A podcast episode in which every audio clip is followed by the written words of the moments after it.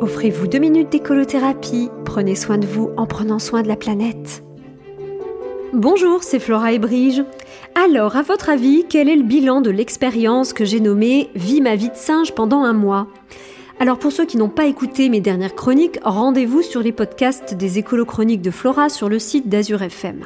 Mais là tout de suite, petit vénard, vous aurez la chance de passer directement au bilan de l'expérience.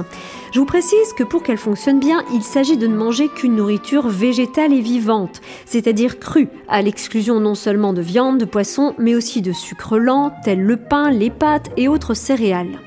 Parce que sinon, en tout cas chez moi, je me retrouve avec un petit bidon, à l'inverse du ventre plat et fin que j'arborais à l'issue de mon expérience alimentaire. Euh, et dès le début pour tout vous dire, car il m'a pas fallu 24 heures pour me sentir extrêmement bien, que ce soit sur le plan de la digestion, de la vitalité et même de la beauté. Euh, oui, messieurs et mesdames, vous auriez vu la peau fine et douce que j'ai gagnée. Alors d'accord, j'ai peut-être de la chance, certains auront peut-être besoin d'une acclimatation, voire d'un suivi, pour parvenir efficacement à un changement de régime alimentaire.